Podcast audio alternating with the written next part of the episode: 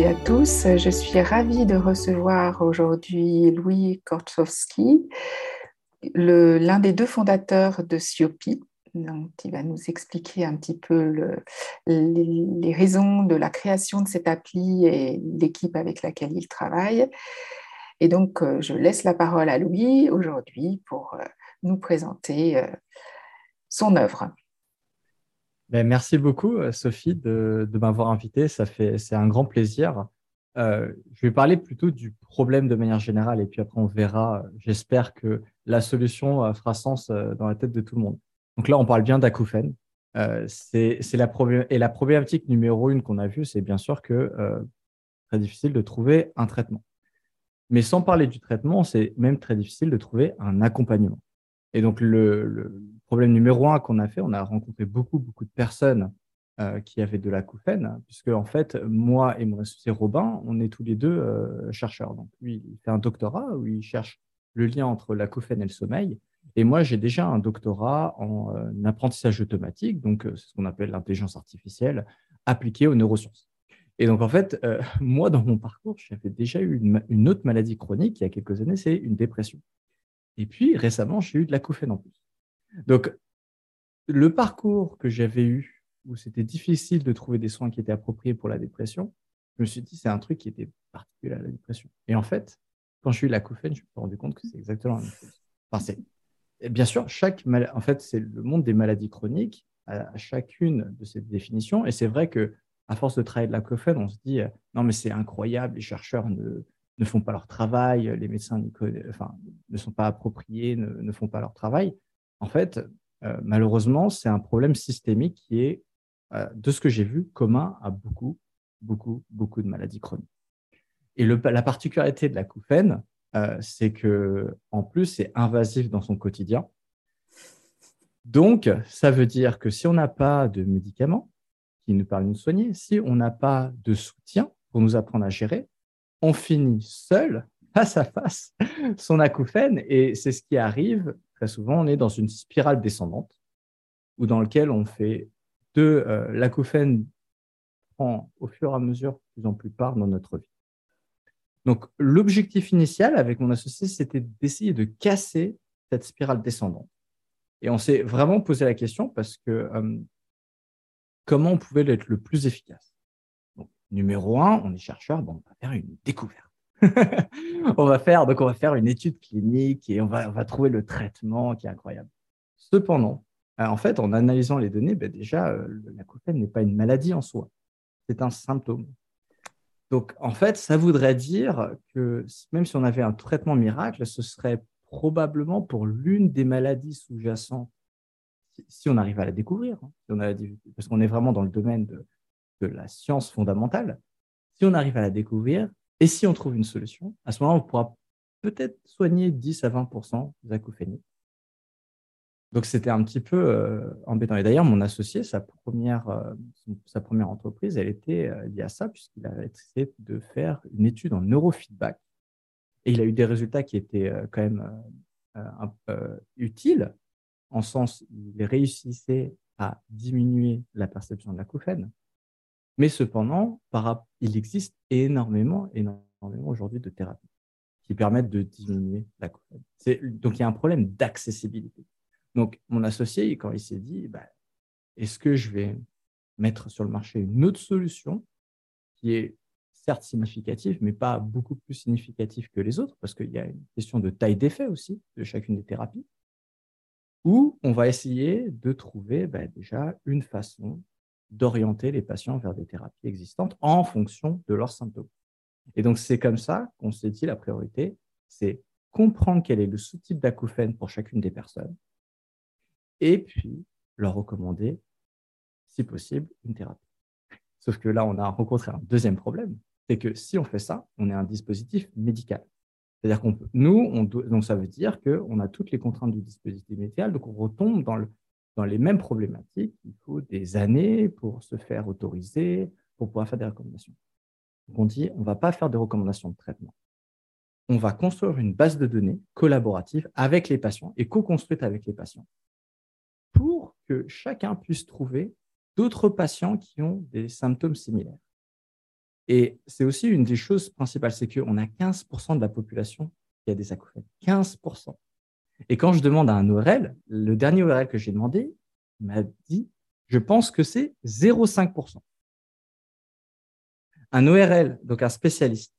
Et, et cette personne était parfaitement compétente, mais c'est juste qu'il y a une sous-estimation du problème parce qu'il y a beaucoup de gens qui rentrent dans le parcours de soins, beaucoup de gens qui en sortent avec des résultats positifs, certainement qu'ils ont réussi à gérer leur acouphène, appris à gérer leur acouphène, soit de manière naturelle, soit par assistance. Mais il y en a aussi beaucoup, et c'est la grande majorité qui abandonne. Et donc, en fait, sur les 15% de personnes qui ont des problèmes dans la vie, ils sont, il y a une grande majorité, à mon avis, et là, il y a peu d'études qui sont faites, qui sont dans cette spirale descendante et qui sont souvent dans le parcours de soins pour d'autres raisons. D'autres comorbidités, donc des dépressions, de l'hyperacousie, qui peut être traité, des problèmes auditifs, peut être aussi traité avec un appareil de masquage. Et donc, vraiment, notre approche, c'était l'acouphène, le type d'acouphène, très bien, mais aussi toutes les comorbidités qui sont accompagnées, et en espérant vraiment de casser cette spirale descendante. Et donc, c'est comme ça que voilà, on a la communauté SIOPI avec des patients euh, qui ont pris un parcours. Et notre but final, c'est que quand un patient il a trouvé une solution, il a réussi à s'en sortir, il documente il a essayé de faire, ce qui n'a pas marché, ce qui a marché. Et comme ça, quand il y a une nouvelle personne qui a des acouphènes et que ça match en termes de similarité de symptômes, cette personne-là va découvrir tout l'historique des autres patients, bien sûr, de manière à pseudonymiser, et va se dire, ah ben tiens, là, j'ai un parcours de soins qui est déjà fléché. Je vais essayer de manière prioritaire, bien sûr, en en discutant avec mon médecin, avec mes médecins, mais j'ai déjà, on va dire, des balises. Et c'était ça un peu notre objectif. Et alors, c'est ce qu'on retrouve sur l'appli, c'est une communauté avec des témoignages, des échanges, des partages. Donc ça, euh, étant acouphénique, je suis bien évidemment adhérent, enfin, je, suis sur l'appli euh, avec euh, les autres personnes. Mais alors, j'ai une petite question, comme toute communauté, surtout dans des domaines où les, les, personnes ont pu avoir des parcours, comme tu l'as dit, de soins extrêmement longs, beaucoup de solitude, euh, beaucoup de peur, il faut vivre avec ces acouphènes ou tenter euh, de faire avec. Donc, euh, on peut avoir ce qu'on retrouve dans certains groupes autres que SIOPI, hein, c'est quid de la, de la modération. Donc, Comment vous gérez la modération des témoignages sur l'appli? Hmm. Alors du coup, ça, c'est une question hyper fondamentale. Et la question, je vais, plutôt la laisser ouverte pour que les gens réfléchissent. Pourquoi, dans les structures actuelles, on se retrouve à avoir des groupes de patients qui sont en détresse? Et forcément qui n'ont qu'un seul moyen de communiquer, c'est en étant auto-centrés sur leur détresse. Pour moi, ce n'est pas une conséquence des réseaux sociaux ou des groupes de forums, mais c'est plutôt un symptôme de la structure actuelle du parcours de soins. Prenons un exemple des initiatives qui existent déjà. Par exemple, les groupes de parole, je vais euh, sans faire la promotion, mais c'est un de nos partenaires, c'est France Acouphène, ils organisent des groupes de parole. Voilà. En fait, l'intérêt du, du, groupe de parole, en outre, il y a un dans certains cas, je ne sais pas pour la couffaine, mais dans certains cas, il y a un bénéfice thérapeutique. Mais euh, je ne sais pas pour la couffaine, donc je ne vais pas m'étaler dessus. Mais en tout cas, il y a un objectif en termes de parcours de soins, puisque en étant en groupe, en fait, on va pouvoir structurer son ressenti. Et ça, c'est fondamental d'un point de vue euh, euh, psychologique, mais aussi des neurosciences, sur notre capacité d'autorégulation de notre cerveau. C'est-à-dire que si on est capable de mettre les bons mots sur notre expérience, on est capable de prendre un recul, notamment par rapport aux stimuli négatifs. C'est par exemple l'approche de toutes les thérapies comportementales.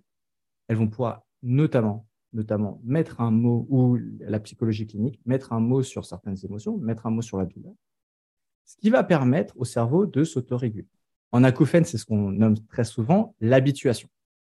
Donc, ça, c'est pour le contexte. Donc, comment nous, on pense le faire? Alors, ça, c'est un truc que, que personne n'a fait euh, aujourd'hui, c'est qu'on s'est concentré sur euh, son parcours de son. C'est-à-dire que ce n'est pas un forum euh, libre, au sens que euh, on peut parler de tout et n'importe quoi, c'est avant tout un retour d'expérience structuré.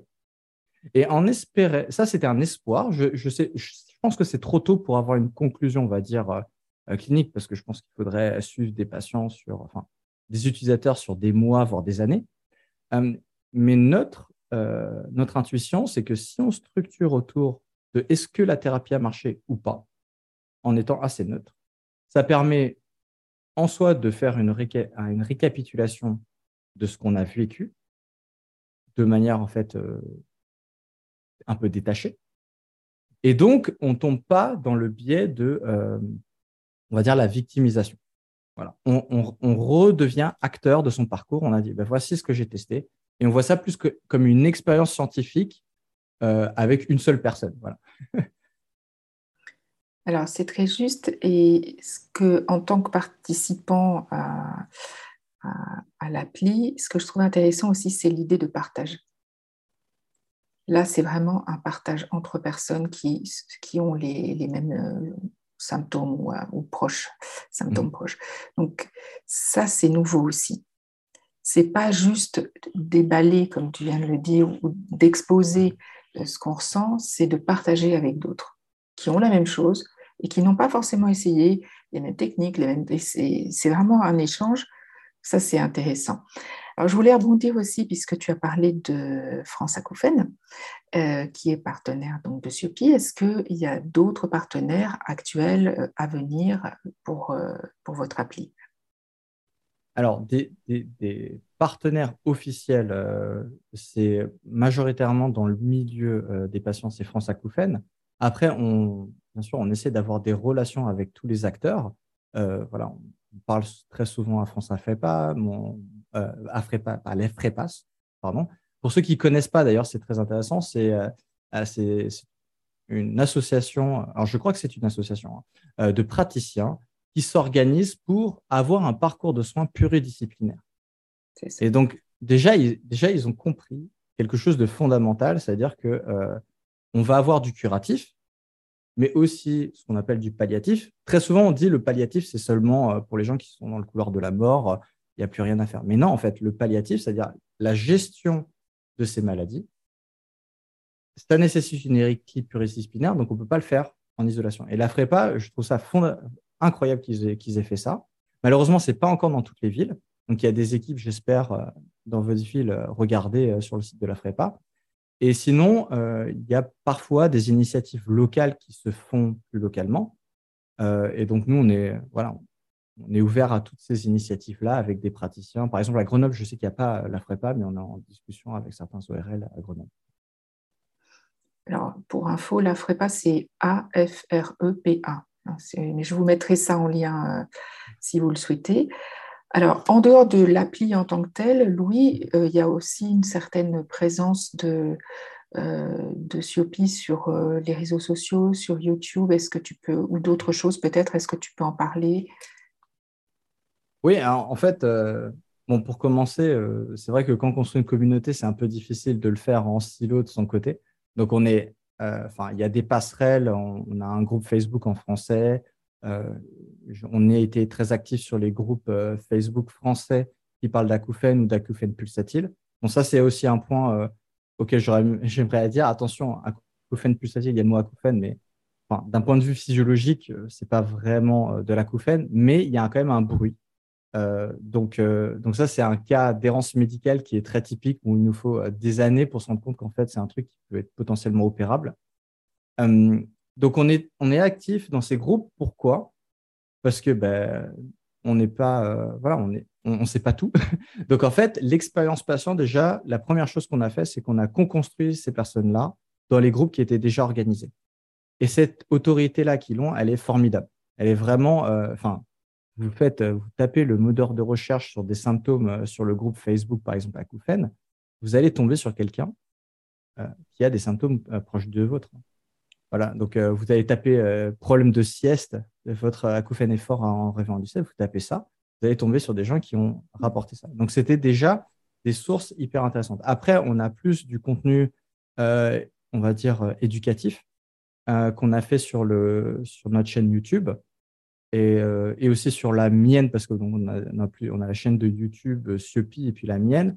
Alors là, on parle beaucoup aux praticiens américains, enfin anglo-saxons, parce que déjà, il y a beaucoup de praticiens qui sont structurés dans le milieu anglo-saxon, qui ont déjà leur propre chaîne, certains avec des dizaines de milliers de, vues. Donc, par exemple, je peux parler de Dale Snell, qui fait du masquage J'allais te poser la question. ah ben voilà, Dale Snell, il a, il a 50 000 abonnés. Euh, l'avantage, c'est qu'il ne parle pas parce qu'en fait, c'est, enfin, il y a quelques interviews, mais sinon, c'est du masquage sonore. Euh, d'ailleurs, un petit mot, hein, le... on dit souvent qu'il n'y a, a, rien euh, pour la couffaine. en gros, il n'y a pas des preuves incroyables sur, le, sur tout ce qui est masquage audio. Hein. on ne va pas se mentir. Mais par contre, en termes de qualité de vie, si on parle juste de la qualité de vie, moi, je vois la différence entre des personnes qui utilisent du masquage sonore pour aller se coucher et puis des personnes qui utilisent des somnifères. Euh, c'est la même réponse plus ou moins au même problème. Euh, les conséquences sont pas du tout les mêmes. Voilà, surtout à long terme. Donc, euh, donc voilà, ça coûte rien. Il suffit d'aller sur YouTube. Et Dale Snell, d'ailleurs, il faudrait mettre le, lien dans, parce que c'est incroyable ce qu'il fait. Alors, il produit des, sons, on en a déjà parlé, des bruits roses, bruns, enfin, il, reproduit à peu près tout le spectre. Mhm. Et là, je crois qu'il vient d'en sortir une, parce que je suis allée voir sur euh, son site avant de lancer l'enregistrement, là, euh, avec des bruits orange. Et ça, je ne connaissais pas. Mais euh, je rebondis, là on sort un peu de Siopi, mhm. si, tu veux bien deux secondes. Avec grand plaisir. Mais les, les sons, euh, même les sons de la nature, si vous trouvez celui qui couvre votre ou vos acouphènes, c'est extraordinaire. J'ai fait un post cet été, moi c'est les cigales, hein, donc c'est fantastique, il suffit d'aller dans le sud, il y en a plein.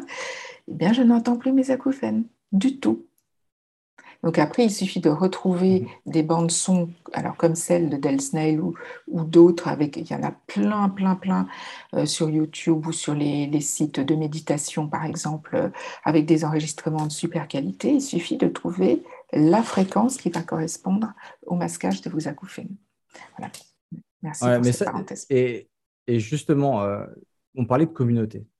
Et pour faire une communauté, il faut faire partie de la communauté. C'est-à-dire que souvent, on se dit, bah, tiens, euh, que font les chercheurs, que font les médecins? Mais en fait, nous, en tant que patients, on a aussi une responsabilité dans la création de cette communauté. Et je l'ai vu avec Disney, parce qu'en faisant son interview, je lui ai demandé, mais comment il a réussi à avoir 50 000 personnes, 50 000 abonnés? Non, mais il me dit, c'est pas tout. Parce que les gens commentent et ils lui demandent toutes sortes de sons de masquage pour son acouphène. Et donc, en fait, il a eu vraiment une approche expérimentale parce qu'il n'est pas euh, praticien, il est ingénieur du son. Et euh, c'était limite par hasard qu'il a fait euh, des sons de masquage. À la base, c'était pour d'autres ingénieurs du son qui voulaient faire des sons de calibration. Et c'est comme ça qu'il a rencontré son, son, public.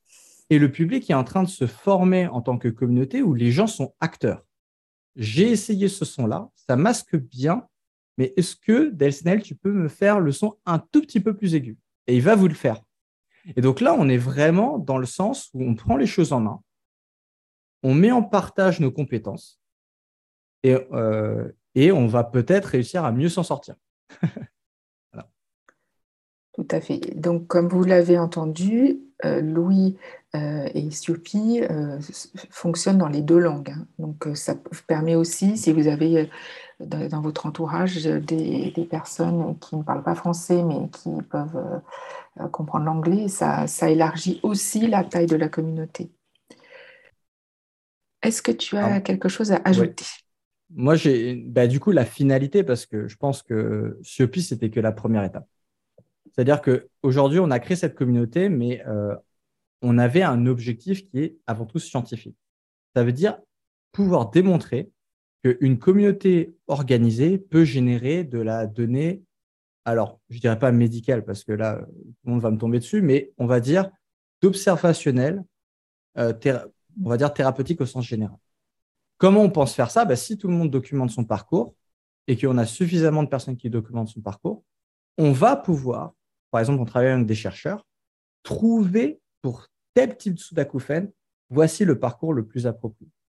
Ce sera certainement pas dans ce but, parce que comme je l'ai dit, ce n'est pas l'objectif d'être un dispositif médical.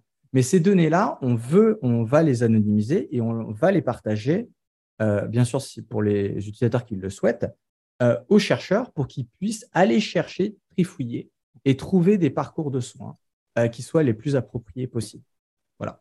Donc, d'ailleurs, aujourd'hui, là, c'est clair, on n'a pas du tout d'objectif financier. Enfin, on est une entreprise, on n'a pas d'objectif à être rentable. On a été financé grâce aux travaux de Robin, mon associé, qui a eu le prix Lopez Loretta, euh, et par l'État français, la BPI, etc. Euh, donc, mais notre système va certainement perdurer euh, en système de donation. Et d'ailleurs, si voilà, s'il y a un mécène qui est prêt à nous aider, parce que ça coûte des. Là, maintenant, nos, dépenses vont être au strict minimum pour maintenir la plateforme et proposer les données à des chercheurs mais on n'a pas un objectif voilà, de, faire de l'argent dessus. Donc, s'il y a des mécènes euh, et des gens qui veulent donner, ben, c'est avec grand plaisir. Vous pouvez aller sur notre site web. On a mis en place un, petit système de donation. Je te remercie beaucoup. Ça, je pense que ça permet aux gens déjà de connaître ou de mieux connaître pour ceux qui avaient déjà entendu parler de Siopi. Et puis, euh, il y a encore euh, beaucoup de, choses à faire, notamment avec vos partages sur l'appli en, indiquant ce qui a fonctionné pour vous euh, ou pas, et commenter sur les, les, différentes actions qui sont proposées. Donc, mille merci à Louis et à, Robin pour tout ce qui a été créé et, mis en place pour Siopi. Et puis maintenant, bah, c'est à vous de collaborer pour euh, continuer à faire vivre euh, cette appli. Eh bien, merci beaucoup Sophie et merci, aux spectateurs. merci Louis et puis à très bientôt pour un nouvel épisode de notre podcast Une pause pour mes oreilles. N'oubliez pas de vous abonner pour jamais manquer d'épisode. À très bientôt.